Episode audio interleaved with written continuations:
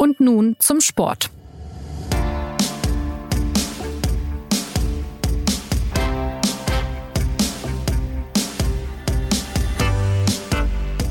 Am Landgericht München II findet gerade der sogenannte Aderlass-Prozess statt.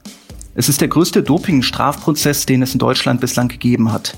Angeklagt ist der Erfurter Arzt Marc Schmidt, dem die Staatsanwaltschaft Dopingpraktiken über mehrere Jahre vorwirft und in einem Fall auch gefährliche Körperverletzung. Und ebenfalls angeklagt sind vier mutmaßliche Helfer. Über die Hintergründe und das Geschehen vor Gericht habe ich mit Claudio Catugno gesprochen. Er berichtet über den Prozess und ist stellvertretender Leiter der SZ Sportredaktion. Und mein Name ist Christopher Geratz. Claudio, der Prozess wird auch als Aderlass-Prozess bezeichnet, angelehnt an die sogenannte Operation Aderlass. Kannst du noch mal kurz zusammenfassen, was damit gemeint ist? Ja, Aderlass äh, weist natürlich äh, schon darauf hin, dass es in dem Prozess viel um Blut geht. Ähm, da kommen wir sicher noch drauf zu sprechen. Die Operation Aderlass, so haben äh, Ermittler in Deutschland und in Österreich ihre Verfahren genannt, das im äh, Februar 2019 zu einer großen Razzia geführt hat ähm, bei der nordischen Ski-WM in Seefeld in Tirol und eben auch in Erfurt, wo dieser Hauptangeklagte Marc Schmidt ähm, seine Praxis hatte. Ähm, und äh, dabei hat man eben dann ein relativ groß angelegtes Dopingnetzwerk ausgehoben mit ähm, Marc Schmidt eben als dem mutmaßlichen Kopf und diversen Helfern, die über viele Jahre unterwegs waren im, ähm, im europäischen Leistungssport, vor allem im Radsport und ähm, im Langlauf und dort eben ähm, Sportler behandelt haben, Sportler mit Eigenblut ähm, behandelt haben, in dem Sinne, dass man äh, zunächst einmal, wenn man sich einig war, dass der Sportler jetzt Kunde wird bei Herrn Schmidt, hat man einen Blutvorrat angelegt und ähm, immer wieder bei wichtigen Wettkämpfen hat man sich getroffen, das Blut ähm, wieder infundiert, äh, vor dem Wettkampf, danach wieder abgenommen. Das war also die Methode und ähm, die wurde eben aufgedeckt im Rahmen der Operation Aderlass vor jetzt gut 18 Monaten. Und äh, du hast die Sportler angesprochen. Wie umfangreich soll das Ganze gewesen sein? Wie viele Sportler sollen verwickelt gewesen sein? Ja, es sollen ähm, gut 20 Sportler ähm, äh, verwickelt gewesen sein aus ähm, acht oder neun Ländern, vor allem ähm, Österreicher und Osteuropäer, also ähm, zum Beispiel der kasachische Langläufer Alexei Poltoranin, ähm, aber eben auch ähm, es, sind, es werden auch deutsche Namen genannt, wobei ähm, in dem Prozess eben darauf noch nicht die Sprache gekommen ist. Das, äh, das ähm, steht jetzt eben noch bevor, dass man auch wirklich die einzelnen Sportler durchgeht. Soweit ist man in dem Prozess noch nicht, aber zum Beispiel auch der Radsportler Danilo Hondo, der vielleicht dem einen oder anderen noch ein Begriff ist, ist als Zeuge geladen, weil er selber zugegeben hat, ähm, dass er Kunde war ähm, bei Marc Schmidt. Ähm, es ist der Name genannt worden eines Schnellläufers aus Berlin, Robert Lehmann-Dolle. Da gab es auch äh, jetzt kürzlich ein Verfahren, wo auch die deutsche Anti-Doping-Agentur beteiligt war. Das hat zunächst mal mit einem Freispruch in der ersten Instanz geendet. Also das ist noch nicht alles ähm, endgültig aufgearbeitet, aber das Netzwerk, wenn man es denn so nennen möchte, zumindest das, der Teil, der bekannt ist, sind so gut 20 Sportler. Mhm. Seit 2015 gibt es ja auch ein Anti-Doping-Gesetz in Deutschland, beziehungsweise ist es in Kraft. Inwiefern ist das für den Prozess relevant? Das ist die, der, ähm, die wichtigste Strafvorschrift, ähm, um die es da geht. Also ähm, angeklagt sind eben, wie gesagt, Marc Schmidt und seine mutmaßlichen Helfer, vor allem, weil sie versto verstoßen haben sollen gegen ähm, Paragraph 2 Absatz 2 Satz 2 dieses von dir genannten Anti-Doping-Gesetzes. Und da steht eben drin, dass es nicht nur verboten ist, ähm, Medikamente äh, zu verabreichen oder zu nehmen, die auf der Dopingliste stehen, ähm, sondern eben auch verbotene Methoden existieren. Und das bedeutet eben zum Beispiel, dass ähm, es ähm, nicht verboten ist, äh, jemanden Blut abzunehmen, so wie es geschehen ist. Es ist auch nicht verboten, es tief zu frieren und ähm, ähm haltbar zu machen mit Glycerol oder mit Zuckerlösung. All das ist da passiert. Ähm, dann ähm, bei minus 84 Grad einzufrieren, auch das ist noch nicht verboten, aber es eben dann rückzuführen vor dem Wettkampf ähm, mit dem Ziel, natürlich, dass mehr Blut im Körper bedeutet mehr Sauerstofftransport, weil eben dann auch mehr rote Blutkörperchen zur Verfügung stehen. Das ist ja sozusagen das Prinzip Blutdoping oder Eigenblutdoping. Ähm, und das ist verboten. Und da ist dieses Anti-Doping-Gesetz ähm, schon sehr, sehr wichtig für diesen Prozess. Und das dreht sich am Ende vieles. Ähm, die Fragen, die sich dann auch stellen, ist, ähm, ist das, äh, was, was du angesprochen hast, ja, kann man die Körperverletzung nachweisen? Ähm, wird man am Ende zum Ergebnis kommen, dass das auch eine Art von gewerbsmäßigen oder möglicherweise bandenmäßigen Vorgehen war? Dann wird das Strafmaß mit Sicherheit größer. Aber am Ende geht es tatsächlich um dieses Anti-Doping-Gesetz, was seit 2015 in Kraft ist. Und deshalb ähm, sind auch, ähm, also dieses Netzwerk, äh, dieses Angebot, Blutdoping anzubieten, ähm, das äh, hat Marc Schmidt ähm, offenbar schon vor 2015 begonnen. Aber vieles, was mal, sehr weit in der Vergangenheit ist, ähm, ist entweder verjährt oder ähm, fällt eben noch nicht unter dieses Anti-Doping-Gesetz und ist insofern auch nicht Thema im Prozess. Also man wird auch da sicher nicht die ganze, die ganze Dimension ähm, dieses, dieses Blutdopings erfahren, aber doch schon relativ viel davon. Ja, der Prozess, der läuft seit Mitte September. Ähm, wie würdest du die ersten Verhandlungstage beschreiben? Also ist da viel bekannt geworden, was vorher nicht bekannt war? Oder ist es so mehr die Summe aller Aussagen, die einen Einblick geben in die Welt des Dopings? Wie würdest du es beschreiben? Ja, also wenn, wenn man sich erhofft hatte, ähm, dass da jetzt plötzlich noch ganz neue Namen oder ganz neue Verfahren oder sowas benannt werden, äh, dann ist das nicht passiert. Ähm, es hat sich eher so ein Gesamteindruck entfaltet, ja, wie und warum eben dieses, dieses Dopingangebot ähm, besteht, ähm, nachgefragt wird. Ähm, und, und es waren sehr unterschiedliche Verhandlungstage. Also ähm, es begann damit, dass Marc Schmidt eben erstmal nicht ausgesagt hat. Er hat also erstmal seine Helfer aussagen lassen, ähm, die allerdings ähm, völlig unabhängig voneinander angeklagt sind, auch völlig unabhängig voneinander von Anwälten vertreten werden. Die haben auch ganz andere Strategien erkennbar, ja. Und da waren in den, also die ersten Tage waren geprägt von einer Krankenschwester und einem Notfallsanitäter, die beide geschildert haben, zum Teil unter Tränen und mit stockender Stimme und immer wieder ähm, brauchten sie eine Pause und so. Ähm, und die einfach, äh, das war wirklich ein umfassendes Geständnis bei beiden, ähm, in dem Sinne, dass sie wirklich jede einzelne Blutbehandlung, an der sie beteiligt waren, geschildert haben im Detail, wie sie eben immer wieder losgefahren sind, vor allem die Krankenschwester im Auftrag eben von Dr. Schmidt, um irgendwo in Toblach oder bei, äh, bei der, bei irgendeiner, bei einem Rad-Event äh, in den Alpen in Italien oder in, in Falun in Schweden oder irgendwo bei Weltcups in Estland, wie auch immer, ähm, einfach diese Sportler in Empfang zu nehmen, ihnen das Blut in die Ader zu äh, drücken, ähm, sie dann den Wettkampf laufen zu lassen und es danach wieder rauszunehmen, ja. Und ähm, ja, die haben, da hast du wirklich zwei Menschen erlebt, die total gebrochen sind durch das Ganze, ja, die einfach das so geschildert haben, dass sie eigentlich immer wieder so gebeten wurden, sie wollten nicht so wirklich, es war ihnen unangenehm, aber sie haben auch festgestellt, dass, dass eben Dr. Schmidt immer wieder Hilfe gebraucht hat. Und dann haben, sind sie halt immer wieder, immer wieder los Wobei jetzt der Notfallsanitäter, dem werden sogar überhaupt nur drei Einsätze zur Last gelegt. Also der ist, der ist erst sehr, sehr spät überhaupt erst dazugekommen. Und im Grunde wurde er schon verhaftet, als er so richtig kapiert hat, was da läuft. Und ähm, hat dann wirklich auch geschildert, wie ihn das fertig gemacht hat. Ja, also wie er einen kompletten physischen, psychischen Zusammenbruch hatte nachdem er da mehrere Nächte in irgendeiner Zelle verbracht hat, ähm, wie er mehrere Wochen und Monate nicht laufen konnte, ähm, weil es ihm wirklich die Beine unter dem Boden weggezogen hat, ja, oder den Boden unter den Beinen besser gesagt.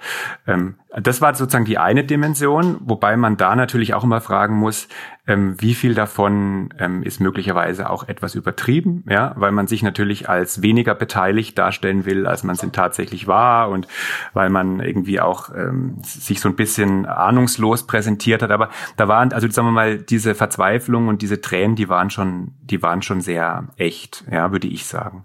Und auf der anderen Seite ist da halt einfach Marc Schmidt, ähm, der total kontrolliert, ähm, total reflektiert da immer sitzt, wo man immer noch das Gefühl hat, der ist einfach immer noch Arzt, ja, der ist ähm, der den der ist von der ist jetzt zwar seit 19 Monaten fast in Untersuchungshaft, aber der steht da einfach immer noch ähm, total ähm, aufrecht und verteidigt sich jetzt eben, ja. Und, und er hat selbst selbst ausgesagt dann letztlich auch, beziehungsweise es wurde eine Aussage verlesen.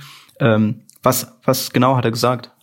Genau, er hat ähm, die Aussage verlesen lassen und er hat im Grunde das ähm, zugegeben, ähm, was in der Anklage steht, nämlich dass er irgendwann angefangen hat, Eigenblutdoping anzubieten.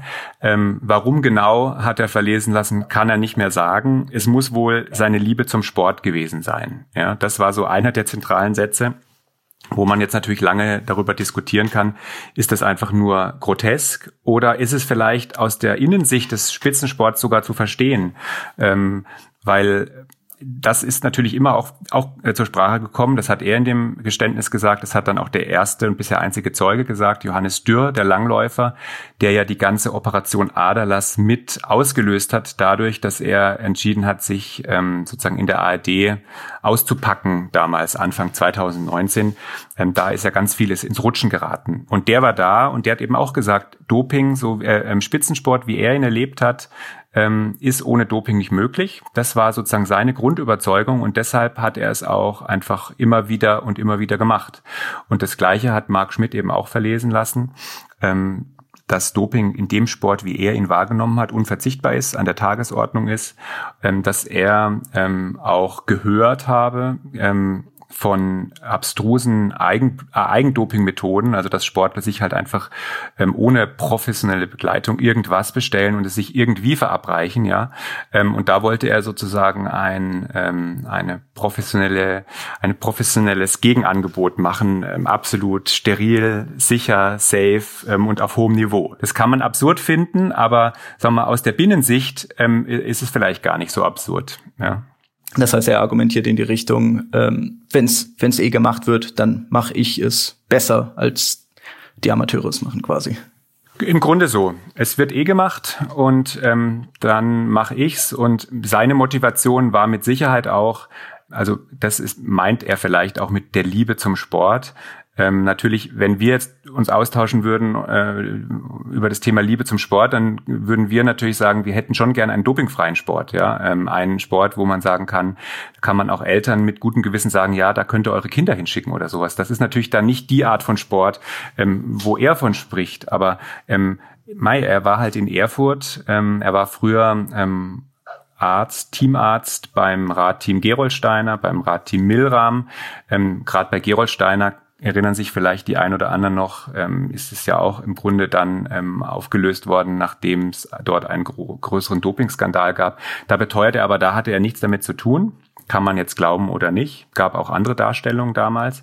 Ähm, aber dann ist er halt einfach, hat er da aufgehört und war in Erfurt, äh, hat mit seiner Mutter eine Gemeinschaftspraxis, eine Hausarztpraxis ähm, ge ähm, geleitet, gilt dort übrigens ähm, als sehr guter Arzt. Also viele, ähm, gerade auch ältere Erfurter, die da also sind richtig sauer über die über diesen Verfahren, weil ihnen ihr Hausarzt ähm, abhanden gekommen ist. Das ist aber jetzt sagen wir mal jetzt nicht, nicht unser Problem. Aber ähm, tatsächlich ähm, ja, tatsächlich hat er dann natürlich auch äh, so, sozusagen diesen Kick wieder gesucht, ja, zu sagen, hey, ähm, bleibe ich hier in Erfurt und fahre im Krankenwagen rum oder äh, habe ich die Möglichkeit weiter zu den Olympischen Spielen? Er war mal irgendwie beim Hawaii-Marathon, hat er jemanden betreut und so weiter. Das war natürlich wahrscheinlich auch einfach irgendwie ein schönes, spannendes, interessantes Leben, was er dann sozusagen damit verbunden hat, dass er dort seine Dienste angeboten hat, ja. Wie, ähm, wie sieht's mit finanziellen Aspekten aus in der ganzen Sache? Was sagt er dazu? Ja, das ist, ich glaube, es gibt zwei, wenn man, wenn man sich jetzt so ein bisschen reindenkt, was ist eigentlich die Strategie der Verteidigung? Ähm, dann glaube ich, will die auf zwei Punkte raus. Das eine ist genau diese finanzielle Frage. Ähm, hat er damit denn wirklich ähm, richtig gut Geld verdient? Also angeklagt ist er ja tatsächlich auch, ähm, sagen wir mal, dass er das gewerbsmäßig ähm, betrieben haben soll. Und gewerbsmäßig hieße eben, dass man sozusagen daraus eine Einnahmequelle macht, die, sagen wir mal, von einiger Dauer und einigem Umfang ist, ja, um es jetzt mal juristisch zu sagen. Das bestreitet er, sondern er sagt, äh, natürlich hat er damit, ähm, hat er da Geld eingenommen. Er, ähm, er hat 5000 Euro, musste jeder Sportler bezahlen der sich von ihm behandeln lassen wollte. Das war sozusagen der Grundbetrag. Und dann, ähm, wenn es jetzt dann so Sondereinsätze gab, was weiß ich, mit Langstreckenflügen oder Olympia oder so, dann kam manchmal noch ein bisschen was drauf. Ähm, aber die 5000 Euro. Und er hat eben auch mal ausrechnen lassen von seinen Anwälten im Rahmen dieses Geständnisses, ähm, was er an Ausgaben hatte. Ja, und an, an dem Fall eines estnischen Langläufers kam dann da zufällig genau 5005 Euro raus, die er im Jahr aufgewendet hat, um den zu versorgen, also sozusagen null auf null. Ja, ähm, das wird aber auch jetzt halt noch weiter überprüft werden, ob, ähm, ob er möglicherweise vielleicht tatsächlich nicht so viel verdient hat, wie die Staatsanwaltschaft ähm, glaubt, ja, dann kommt er möglicherweise von diesem Vorwurf des gewerbsmäßigen Dopings runter, dann muss er vielleicht nicht ganz so lange ins Gefängnis. Ins Gefängnis wird er vermutlich müssen, ja. Ähm, das ist aber der eine Punkt, dieses die Frage, hat er, wie viel hat er damit verdient? Er sagt nix. Ähm, und der zweite Punkt ist ähm, die Frage, inwieweit hat er eigentlich damit jemanden gefährdet? Ja?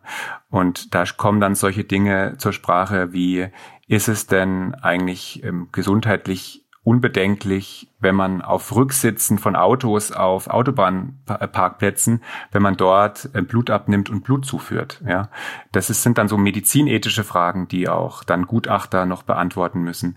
Ähm, da kann man möglicherweise drüber streiten. Ähm, es sind sicher einige Punkte, aber auch drin in der Anklage, wo man wahrscheinlich nicht wird drüber streiten können. Ja, also äh, alles, was da rund um die Olympischen Spiele, die Olympischen Winterspiele 2018 passiert ist, als ähm, er, ich glaube, es waren sechs Winter Sportlern insgesamt eben Blut ähm, infundiert hat, bevor sie ins Flugzeug gestiegen sind. Und die sind dann mit ähm, deutlich mehr Blut, als es ihr Körper eigentlich äh, normal wäre, ähm, in, in, den Flieger gestiegen. Hat ihnen dann noch ein Thrombose-Prophylaxe-Medikament gegeben. Ähm, und dann sind sie dahin geflogen, als quasi als ihre eigenen äh, Lebendblutbeutel ja, weil man ja schlecht ähm, die, die Blutbeutel irgendwie ins Gepäck äh, hätte aufgeben können. Da wäre man ja mit aufgefallen. Also war man selber sein eigener Blutbeutel. Nach der Landung wurde es wieder abgezapft, dann wurde gewartet bis zum Wettkampf, dann wurde es wieder verabreicht, nach dem Wettkampf wieder abgezapft, dann nächster Wettkampf Woche später wieder verabreicht und danach wieder in den Flieger. Ja, also das ist natürlich schon ähm, ein, Symptom dafür, dass man sagt Wahnsinn eigentlich. Ja, und das ist also der Spitzensport. Das heißt, das heißt, da ist seine Argumentation angreifbar, dass er es äh, mit dem Doping besser gemacht hat als äh, Leute, die sich das irgendwie auf andere Weise zugeführt haben. Das ist zumindest der Vorwurf, der im Raum steht und der jetzt von Medizinern und Medizinethikern und so äh, bewertet wird. Genau. Mhm. Und dann gibt's noch diesen einen Fall, weil du ganz am Anfang eben auch von einem Fall der Körperverletzung gesprochen hast. Da hat er einer österreichischen Mountainbikerin ähm, offenbar getrocknete äh, Erythrozyten, also getrocknete Blutplättchen, wenn man es mal vereinfacht sagen will, äh, gegeben. Und da ist der Streit, ähm, das war ein nicht zugelassenes Medikament ähm, und ähm, der Vorwurf ist, dass er dieser Mountainbikerin gesagt hat, ähm, das ist schon am Menschen getestet und es ist gut, das ist sicher, das hat er gehört. So, da hat er gesagt, ähm, das hätte er nicht gesagt. Ne? Da steht jetzt ein bisschen Aussage gegen Aussage, sondern sie hätte das sie hätte das un unbedingt gewollt, ja, weil sie in der Hoffnung, die Hoffnung hatte, wenn sie ähm, diese getrockneten äh, Blättchen sich äh, da selbst verabreichen kann, spart sie sich vielleicht die 5000 Euro, ähm, die die Behandlung bei ihm kostet. Das, das wird man alles aufklären müssen, ja, aber das sind sozusagen die die Bereiche, wo man, wo dieses Bild schon Risse bekommt von dem äh, Herrn Dr. Schmidt, der immer absolut professionell und absolut sicher ähm, seine Dienste angeboten hat, ohne jemals mhm. jemanden zu gefährden. Ja, womit ist denn jetzt noch zu rechnen in dem Prozess? Also auf welche Prozesstage blickst du mit Spannung? Hm, jetzt muss man ja erstmal gucken, wie es weitergeht, weil der Prozess ist unterbrochen. Einer der Anwälte von einer der als Helfer Angeklagten ähm, hat ein positiven Corona-Test. Ähm, jetzt ähm, ist erstmal alles gestoppt. Die beiden, zwei, also Marc Schmidt und einer der Helfer sind ja in Untersuchungshaft. Die sind da jetzt in Quarantäne für zwei Wochen. Ähm, es laufen andere Tests von anderen Prozessbeteiligten und dann muss man sich jetzt mal ein Bild machen. Ja. Ähm, insofern mhm. ist im Moment völlig unklar, wie es weitergeht. Ähm, und äh, was als nächstes passiert, ist, dass die, dass die Zeugen geladen sind. Also viele dieser Sportler sind, sind geladen. Da ist allerdings das Problem, dass die allermeisten im Ausland wohnen und auch keine Deutschen sind. Und die können kommen, sie können es aber auch lassen. Ja, und das ist äh, eine große, ähm, eine große Unsicherheit, was diesen Prozess angeht. Ähm, weil man wird die laden, hat die Vorsitzende Richterin auch gesagt, man kann sie laden, dann kann man gucken, kommen sie. Wenn sie nicht kommen, kann man sie halt nochmal laden. Und dann kommen sie möglicherweise wieder nicht. Dann kann man ihnen anbieten, dass man sie per Videoschalte verhört. Wenn sie dann aber keine Lust drauf haben, dann äh, wird es nicht funktionieren. Ja, ich habe jetzt von, von einem der Anwälte, äh, sagen wir mal, inoffiziell gehört, dass offenbar zum Beispiel einige der estnischen Sportler angekündigt haben zu kommen ähm, wird man abwarten müssen. Ähm, die Richterin hat aber auch gesagt, ähm, österreichische Sportler haben schon gesagt, sie haben Angst vor Corona in München. Das ist natürlich jetzt im Moment auch ein Argument zu sagen, okay, da winde ich mich halt raus. Ja, ähm, dann mhm. gibt's das, das ist so ein bisschen die eine Unsicherheit und dann ähm, kommt diese medizinische Seite. Ähm, wie ist das medizinisch zu bewerten? Dann wird man irgendwann an, vor dem Punkt stehen, dass man feststellt, okay, ganz vieles davon hat ja gar nicht in Deutschland stattgefunden, sondern die Blutbehandlungen haben in Italien stattgefunden, in den USA, in Südkorea und so weiter. Da werden die Anwälte dann sagen, Moment mal, wir müssen erstmal äh, wissen, sind die Dinge denn in diesen Ländern jeweils auch ähm, strafbar? Und wenn ja, steht darauf die gleiche Art von Haft oder von Bestrafung oder ist es vielleicht weniger strafbar? Da gibt's also jede Menge Gutachten und so weiter. Also ich gehe jetzt einfach mal davon aus, es wird jetzt, jetzt wird's zäh und mühsam und kompliziert und vielleicht hat man an Weihnachten ein Urteil, vielleicht hat man aber auch kein Urteil. Ich glaube, dass der sagen wir mal so ein bisschen der Unterhaltungshöhepunkt, der war mit Sicherheit schon. Und zwar war der, nachdem ähm, dieses Geständnis verlesen war. Ähm, da wurde Mark Schmidt ja gebeten, diese Maschinen zu erklären, die, mit denen er dieses mhm. Blut aufbereitet hat. Und da hat er wirklich wie so ein, wie so ein Handelsvertreter so einen anderthalbstündigen Vortrag gehalten über diese Maschinen und wie, wie die funktionieren. Und man hat richtig so gemerkt, wie er nach, äh, sagen wir mal, 19 Monaten Entzug so richtig Lust wieder hatte, ähm, mit diesen Maschinen so ein bisschen zu tun zu haben und auch stolz war, sozusagen sein Handwerk zu präsentieren. Das war schon ziemlich absurd, würde ich sagen, ja, wenn man äh, wenn man gesehen hat, wie wie schön ähm, er da im Nachhinein auch seine Taten noch fand und wie er da aufgeblüht ist und so. Ob ob sowas nochmal kommt, ähm, auch Unterhalt, unter Unterhaltungsgesichtspunkten, weiß ich nicht. Aber es wird jetzt mit Sicherheit noch eine Weile dauern, bis es ein Urteil gibt. Ja, du hast eben schon mal angedeutet, du glaubst, dass äh, Marc Schmidt ins Gefängnis muss. Was äh, droht denn den Angeklagten? Also ähm, es gab vor Prozessbeginn eine Runde mit den Anwälten und da ähm, haben alle Beteiligten mal gesagt, was sie sich so vorstellen ähm, auf Basis der Anklage. Und da hat ähm, die Vorsitzende Richterin ähm, im Namen der Kammer, die da eben verhandelt, gesagt, sie glaubt, dass das rauslaufen könnte auf vier bis sechs Jahre Haft bei Marc Schmidt. Ähm, die Anwälte sind da drunter gegangen, logischerweise, die Staatsanwaltschaft ähm, ein bisschen drüber. Ähm, das steht jetzt erstmal im Raum. Nun muss man aber auch wissen, er ist jetzt auch, bis das Urteil fällt, eigentlich schon zwei Jahre in Untersuchungshaft. Das ist schon auch ungewöhnlich lang ähm, dafür, dass das, dass es jetzt ja da auch nicht um Mord geht oder so, ja. Und ähm, dann ist die Frage, wie viel davon muss er weiterhin absitzen oder müsste er weiter absitzen? Ähm, wann käme er vorzeitig raus? Aber vier bis sechs Jahre ist schon mal eine ganz schöne Nummer, ja. Und ähm, bei dem zweiten, ähm, bei dem zweiten Angeklagten Dirk Kuh, über den wir jetzt noch gar nicht gesprochen haben, was aber auch daran liegt, dass er bisher in diesem Prozess einfach überhaupt nichts sagt. Das ist, der hat also noch mal eine ganz andere Strategie als alle anderen. Der ist als Helfer angeklagt ähm, oder als eigentlich eher als Mittäter, wenn man es wenn man so sagen will. Ähm, da könnte es so Richtung drei Jahre gehen. Ähm, und bei den anderen Beteiligten, also der Krankenschwester, die ich erwähnt habe, bei dem Notfallsanitäter, da sind's, werden sicher, ähm, sicher ähm, Strafen auf Bewährung werden. Und der letzte ist ja ähm, der Vater von Marc Schmidt, ein Rechtsanwalt, lustigerweise, der eben auch ähm, angeklagt ist, dass er in einzelnen Fällen mitgeholfen hat, das Auto geladen hat, äh, dass er mitgefahren ist nach Seefeld damals, um so ein bisschen logistische Dienste zu leisten. Das, was er auch gestanden hat, ähm, da, da wird es auch auf eine, auf eine auf eine Strafe auf Bewährung rauslaufen, vermutlich. Was sagt uns denn der ganze Fall über Doping im Spitzensport? Also welche oder steckt da eine größere Dimension noch drin, die über diesen Fall hinausgeht? Also ich würde eigentlich fast sagen, es stecken eigentlich so zwei größere Fragen drin. Ähm, die eine ist, oder die eine ähm, zeigt sich im Grunde daran, dass jetzt die ganze Zeit auch für die Richterin und für die Beisitzer und die Schöffen und so immer wieder betont wird, hey Leute, Doping im Spitzensport ist total an der Tagesordnung.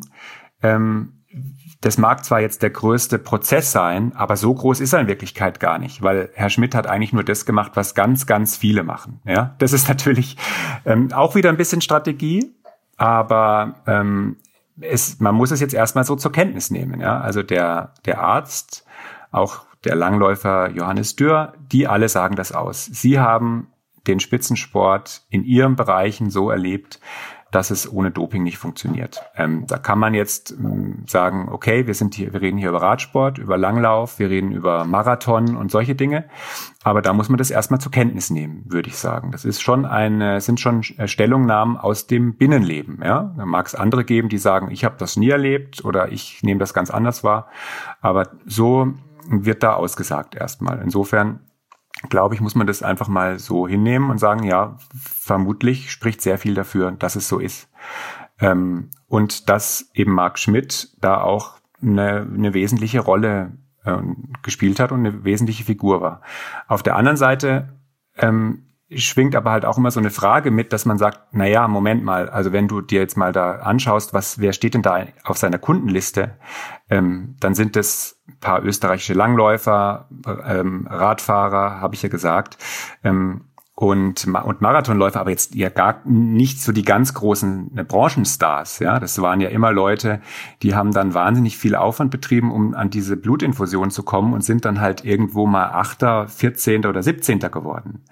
Ähm, und die Frage, die man sich dann schon stellt, die auch so ein bisschen über allem schwebt, okay, und wer beliefert eigentlich die und wie und so, ja, weil also die Tatsache, ähm, dass ausschließlich Marc Schmidt unterwegs war in dem Business und ausschließlich so ähm, so halbgute äh, Mitläufer und Mitradler gedopt hat, das ist ja auch irgendwie nicht plausibel.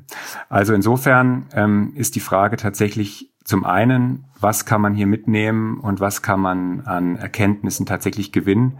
Aber die andere Frage ist immer auch, ähm, was ist, was passiert ähm, eigentlich parallel dazu, in viel größerem Umfang möglicherweise, worüber wir in diesem Prozess eigentlich nie etwas erfahren werden. Das sind eigentlich so die zwei Bereiche, die ich da mal nennen würde. Am Landgericht München II läuft der sogenannte Aderlassprozess gegen den Erfurter Arzt Marc Schmidt und vier mutmaßliche Helfer. Claudio, danke für deine Einschätzung und Schilderung. Gerne. Ja, und wenn Sie, liebe Zuhörerinnen und Zuhörer, Fragen, Anregungen, Kritik haben, schreiben Sie uns gern an podcast.sz.de. Bis zum nächsten Mal.